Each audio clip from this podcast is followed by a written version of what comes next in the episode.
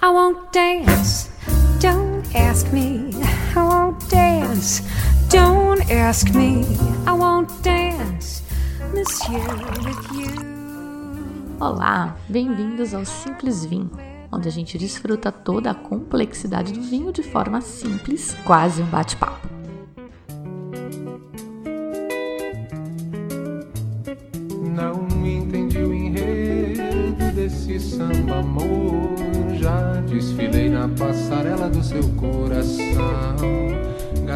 Gastei a subvenção do amor que você me entregou.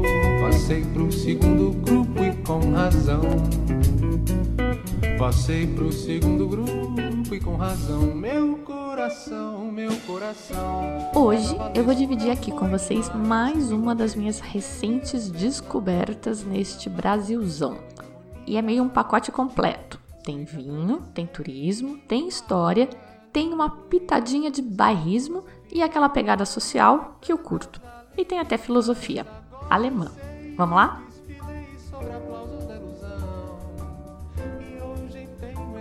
Como já deve ter sido possível deduzir pelo título do programa, eu hoje vou falar dos vales da uva Goethe. Parece que é meio assim que fala. Eu consegui um alemão para me ensinar a pronunciar. Olha só. Goethe.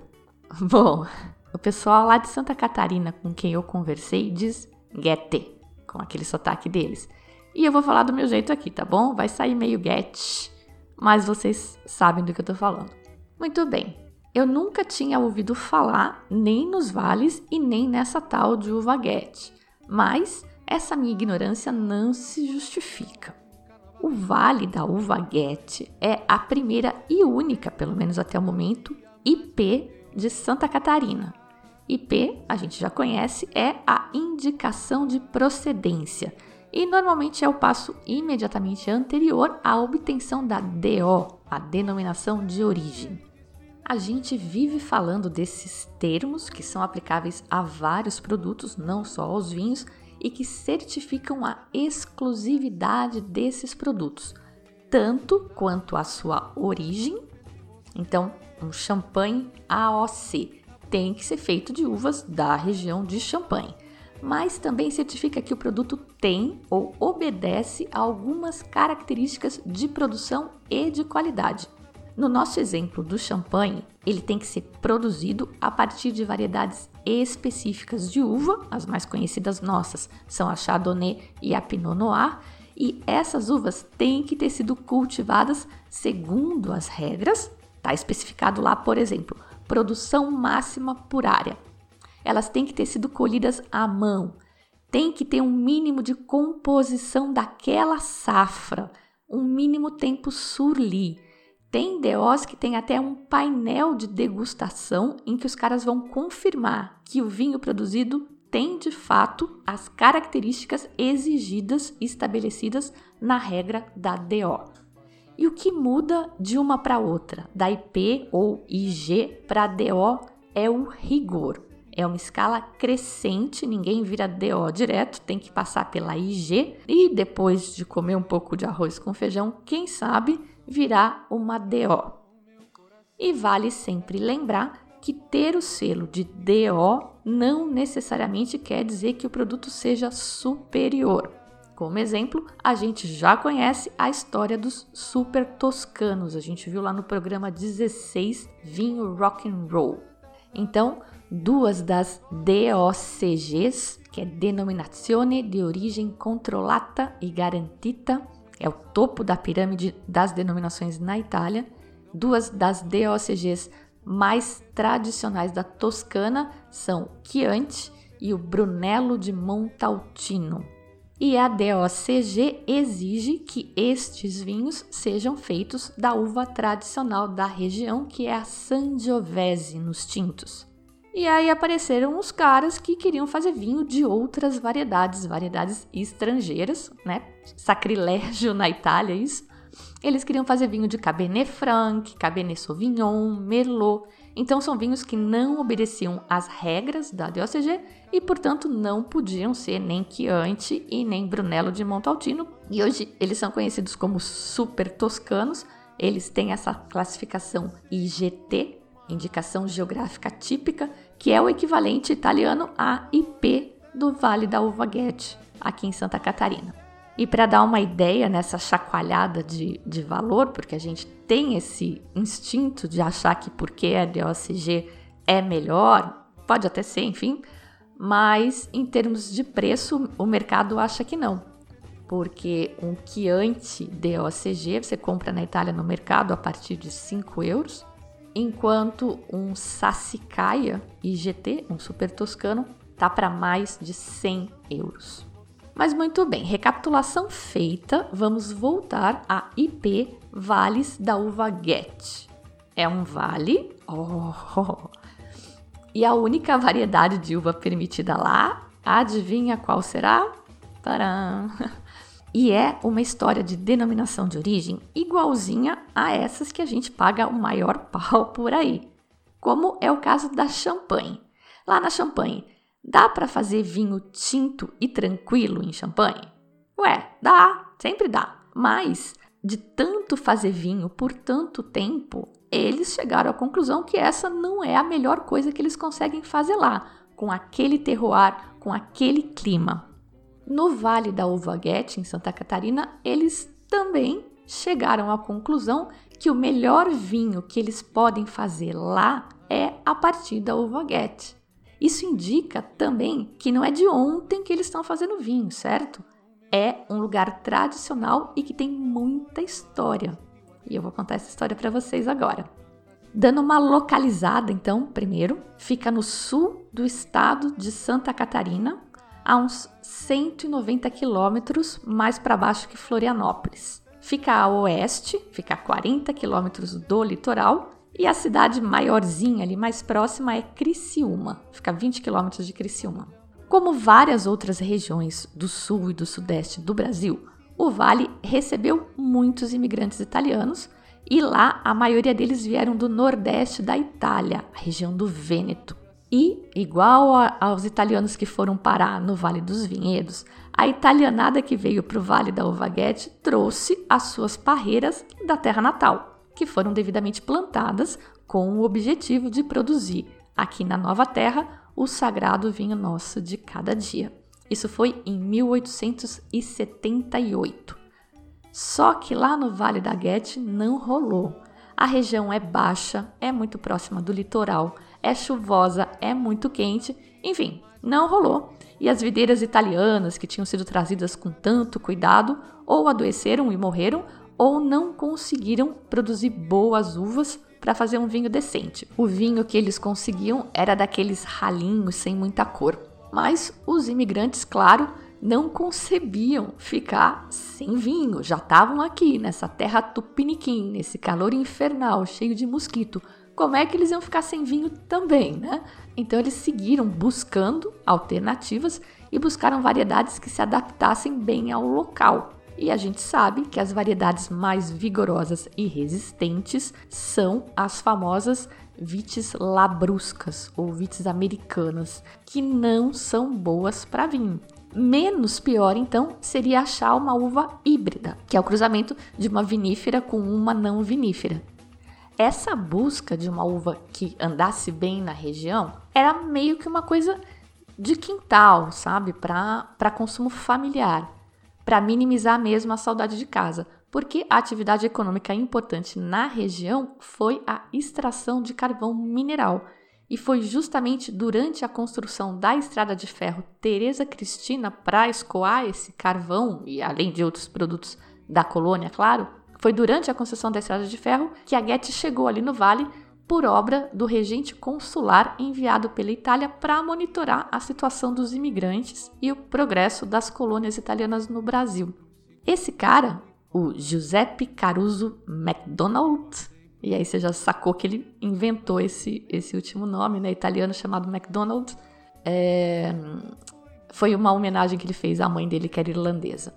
Bom, ele também era entendido de viticultura e vinificação, e sabendo da dificuldade que o pessoal estava tendo lá em Santa Catarina, ele trouxe de um viveiro de São Paulo uma variedade híbrida que acabou se adaptando bem à região. Essa variedade é a estrela do nosso programa de hoje, a uva Get. Essa híbrida foi desenvolvida por um pesquisador americano chamado Edward Stanford Rogers, que cruzou a Moscato de Hamburgo, que é vinífera famosa, a gente conhece bem, com uma outra híbrida chamada Carter e batizou de Get. A variedade resultante deste cruzamento tem um genoma majoritariamente de vitis vinifera. 87,5% dos genes são da vitis vinifera e só 12,5% são da, da videira americana. E aqui eu queria fazer uma observação, um parênteses.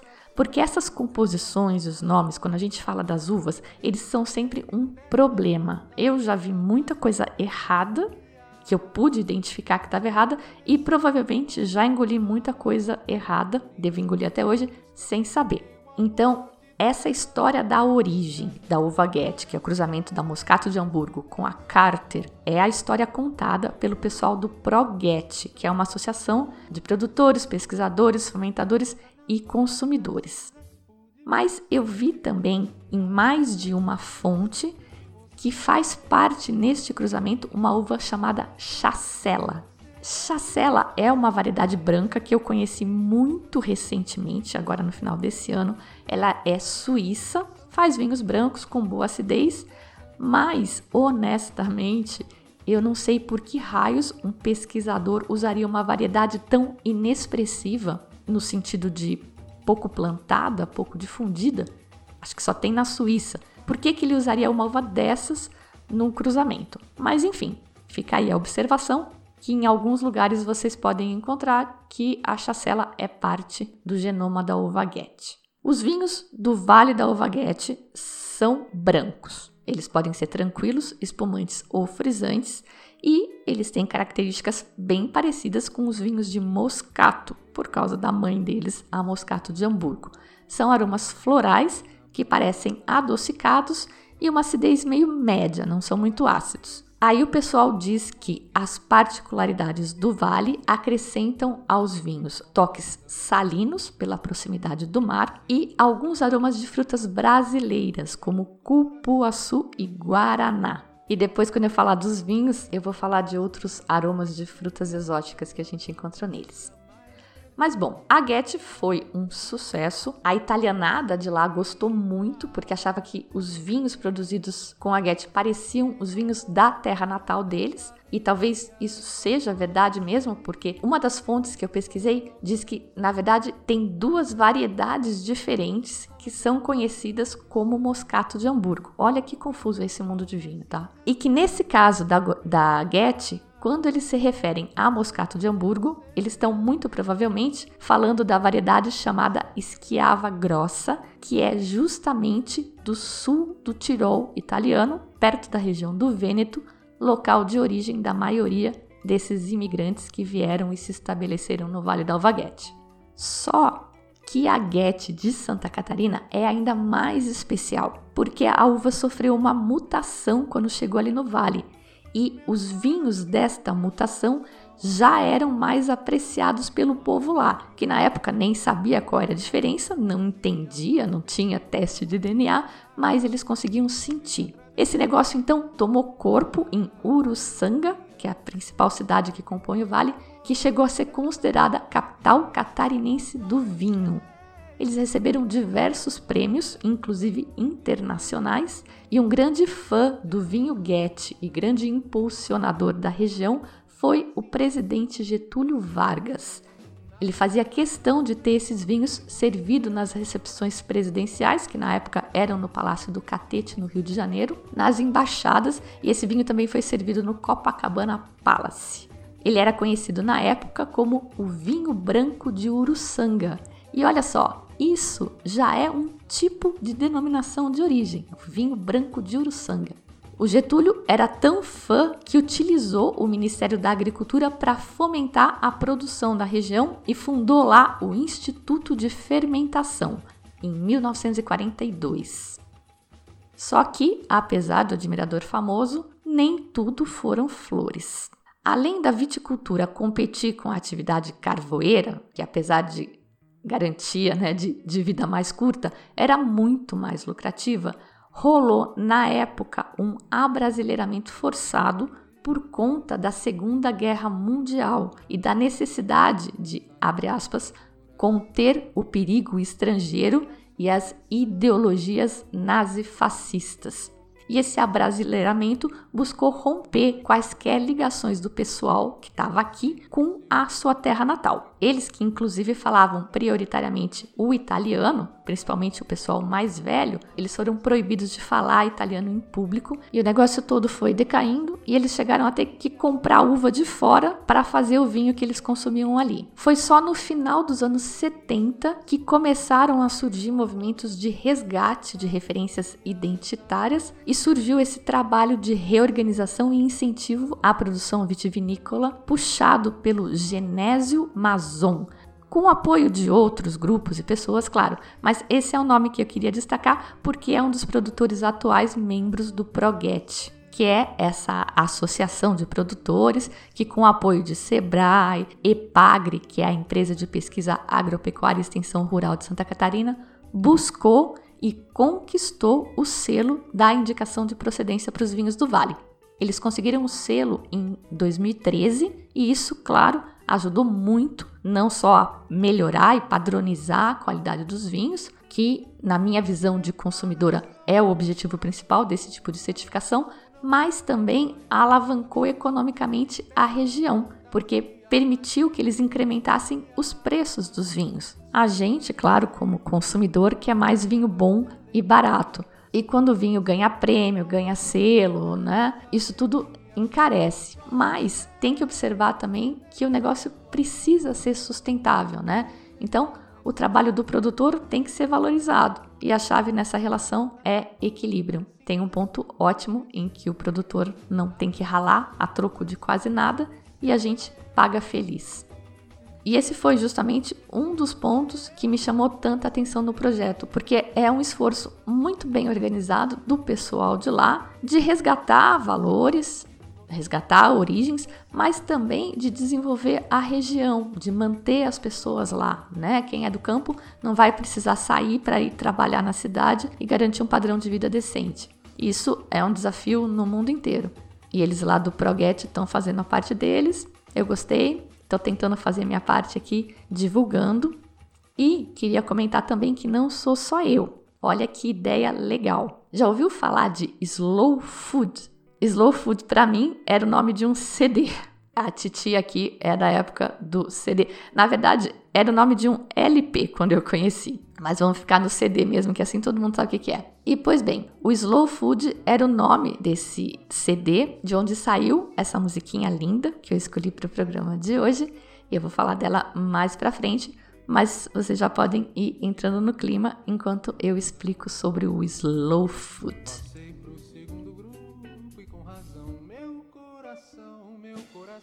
Comida lenta é a tradução do inglês. É um movimento que surgiu na Itália em meados dos anos 1980 a partir da filosofia do seu fundador, o Carlos Petrini, que tinha o objetivo de promover uma maior apreciação da comida. Olha que legal! Melhorar a qualidade das refeições. E olha que visionário! Ele pregava uma produção que valorize o produto, o produtor e o meio ambiente. Bom, limpo e justo é como o movimento acredita que tem que ser um alimento. E esse é um conceito que eles chamam de ecogastronomia.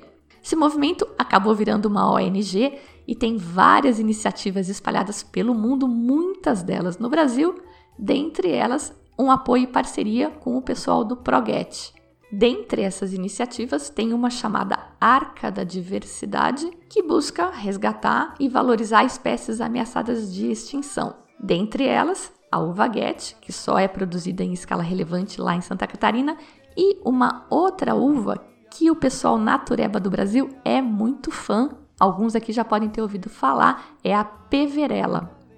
A Peverella é a vedete de um produtor natureba gaúcho chamado Era dos Ventos. O enólogo lá é o Luiz Zanini, já falei dele aqui, e ele aparece também naquele programa sobre vinhos que passa no GNT de uma sommelier argentina, chama Um Brinde ao Vinho. Quem não conhece, corre lá, é um programa bem acessível também e tem o apelo visual do vídeo que o podcast não tem.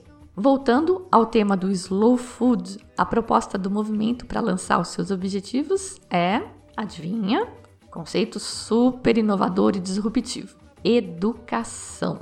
Achei muito legal. Eles buscam, através da informação, educar o consumidor, nós outros, para quê? Dando para a gente informações sobre como o produto que a gente consome é efetivamente produzido, nós nos tornemos coprodutores. É simples e genial. Eles inserem o consumidor na cadeia. Eu não conhecia em profundidade essa filosofia. Eu achava que era mais uma ideia de mindfulness, né? Tipo, comer devagar e apreciar a comida. E aprendi mais uma bem legal hoje.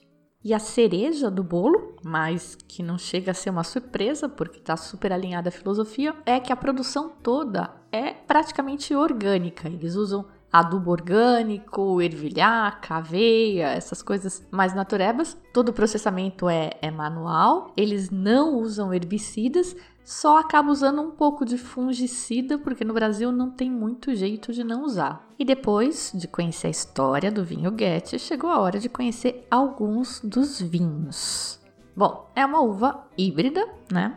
Então, só é possível produzir a partir dela vinho de mesa. Mas pode chacoalhar seu preconceito aí, porque vinho de mesa bem feito pode ser melhor do que muito vinho classificado como fino que tem por aí, mas que é bem medíocre. Eu juntei alguns colegas nessa segunda-feira do feriadão e nós degustamos três vinhos de lá, de três produtores diferentes. Então vamos lá. Lembra que a uva é 85% moscato de Alexandria? Pois a gente pode notar isso na degustação bem fácil. Ela lembra muito moscatel. Ela tem intensidade aromática alta, quem gosta de vinho perfumado vai gostar bastante. Aromas primários de frutas e flores, lixia, melão caipira, aquele melão bem laranjão por dentro, bem maduro, bem cheiroso, docinho. Uma pitada cítrica, mas não muito ácida, mais puxada para laranja lima. E flores. Teve um colega que mencionou siriguela no vinho. Aí a gente teve que procurar no Google como é que era essa tal da siriguela. Um toque de salinidade, como a gente estava preparado para achar, e guaraná. Acabamos assim achando guaraná e um pouquinho de mel também, relacionado com, com essa doçura. A gente começou com o Get seco Dom Valdemar da vinícola Denoni. A gente só sabe que ele é seco porque está escrito no rótulo, porque dá quase para jurar que ele é no mínimo meio seco. A acidez eu não sei se é média e que é mais baixa do que a gente está acostumado, ou se são os aromas que sugerem essa sensação de doce, ou se são as duas coisas combinadas. Mas eu senti o vinho bem docinho e bem gostosinho, bem leve. A gente até brincou que é vinho perfeito para casamento, para tomar bem geladinho na beira da piscina e olha só a vantagem aqui, por uma fração do famoso Rosé Piscine, né? Vocês devem conhecer aquela garrafa linda, toda embrulhada num plástico azul e que é um vinho que é para você botar gelo e tomar na beira da piscina, mas custa mais de 100 reais. O Get não deve passar de 30, sou muito mais o Get. Ele não parece vinho de garrafão, apesar de ser da uva híbrida, mas sim tem no final um gostinho daquela uva Itália, sabe aquela uva verde? Parece que você está comendo uma uva Itália. Uma pessoa mais rigorosa, mais clássica aí com, com essa coisa de vinho, ela provavelmente vai criticar, mas essa pessoa também não vai ser fã do Rosé Piscine, né? E o Rosé Piscine é bem legal, ele é gostoso para tomar na piscina, geladinho, né, com, com gelo. Eu só acho ele muito caro para essa proposta. Na dúvida, eu iria de Get Dom Valdemar. Os dois outros vinhos da noite eram espumantes. Primeiro, a gente provou o demi-sec da Trevisol, que chama Astro.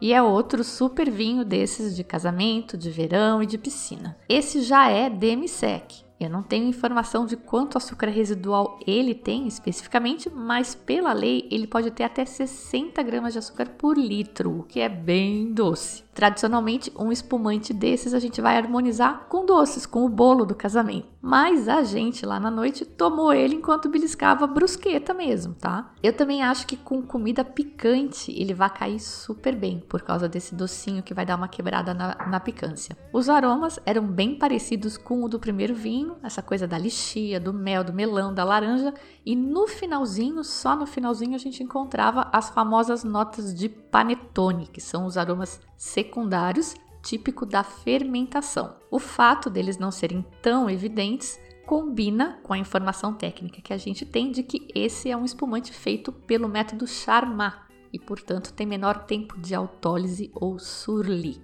E aí, por último, a gente tomou um brut, o que está completamente errado, tá? Não façam isso em casa porque o Brut tem menos açúcar que o demi-sec. Eu tentei limpar o paladar bem, tomar água, comer alguma coisa salgada, mas não sei se adiantou muito. Eu quis deixar esse vinho para o final porque ele é feito pelo método Champenois. Eu achei que ele ia ser um vinho mais caprichado. E por esse ponto de vista, deixar ele por último foi uma decisão bem acertada. Nesse vinho, a tipicidade da alvaguete estava menos evidente, então esses aromas mais típicos que a gente encontrou nos dois primeiros vinhos não estavam tão destacados.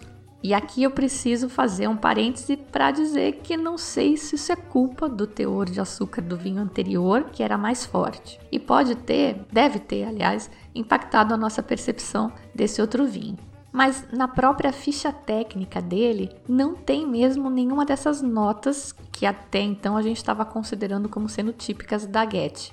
Ele fala em cítrico, mas fala em maracujá, abacaxi e jasmim. E essas notas sim estão lá. As notas de panetone, né, os aromas relacionados com frutas cristalizadas, estavam bem mais acentuados nesse, o que de novo faz super sentido, porque esse vinho tem 12 meses de contato com as leveduras.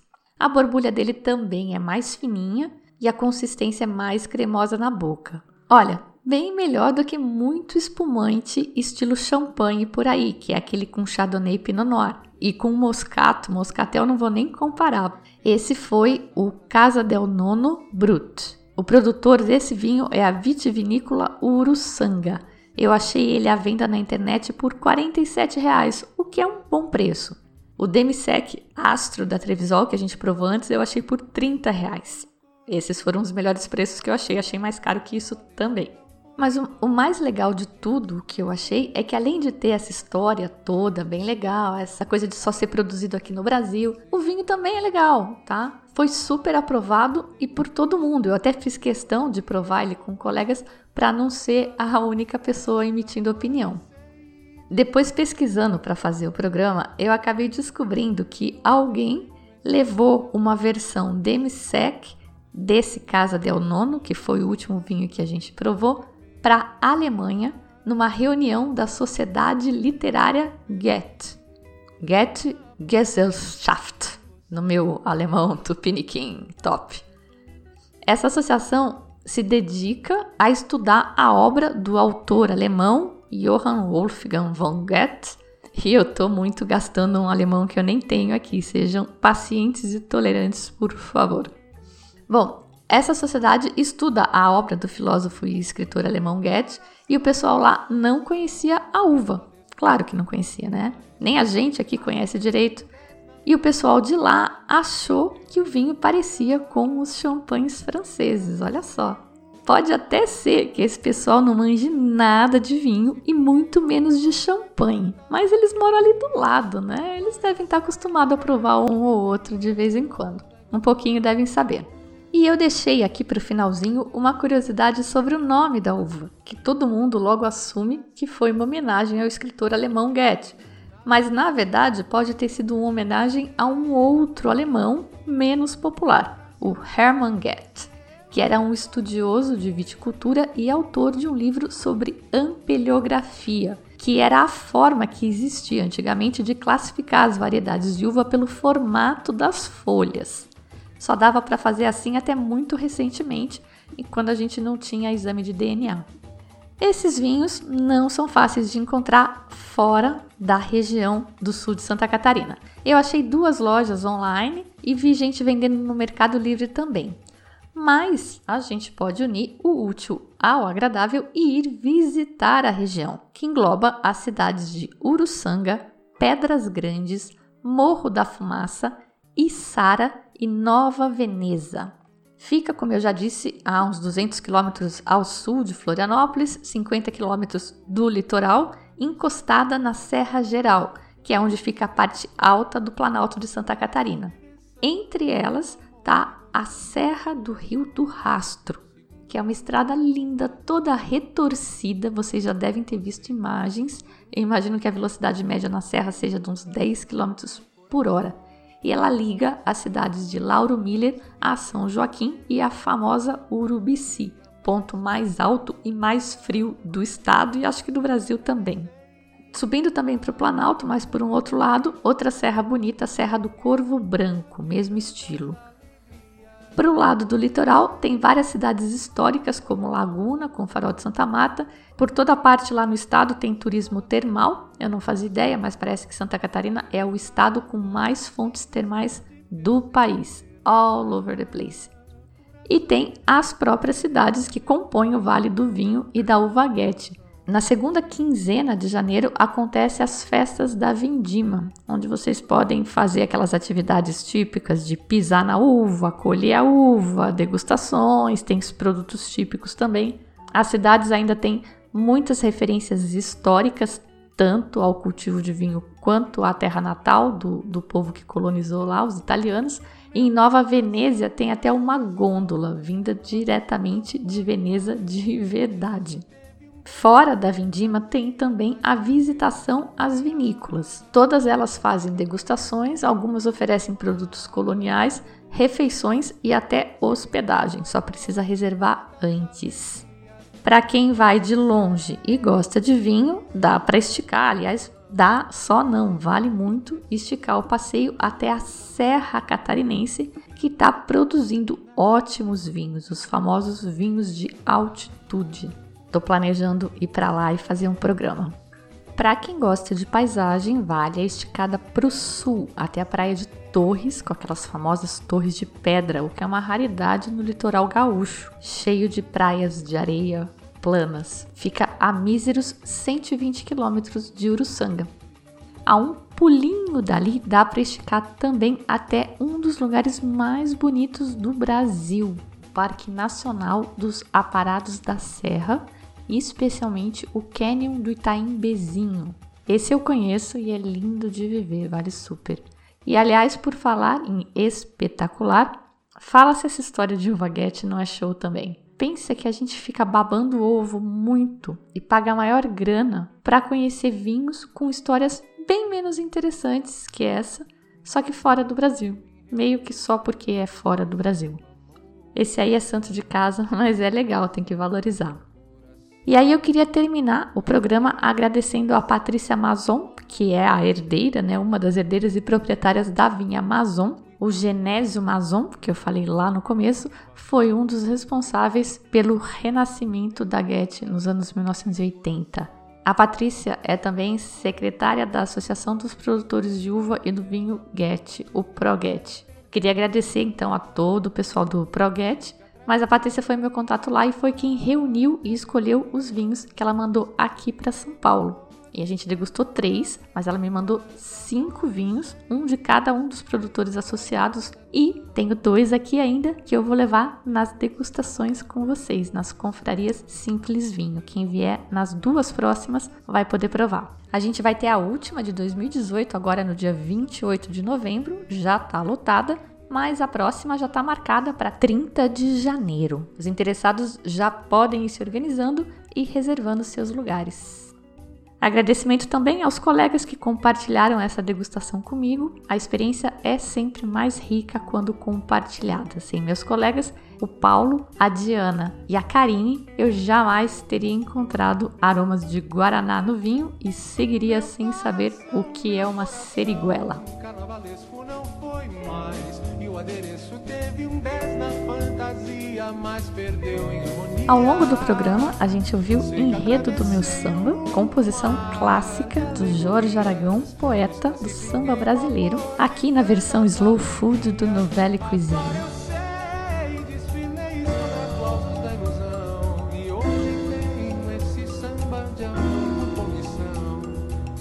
Meu, e esse xilofone? Na abertura do programa, a gente ouviu, como sempre, Jane Monhai e Michael Bublé com I Won't Dance. Eu sou a Fabiana Kinosaisen e vou ficando por aqui com um simples vinho. Tchim, tchim.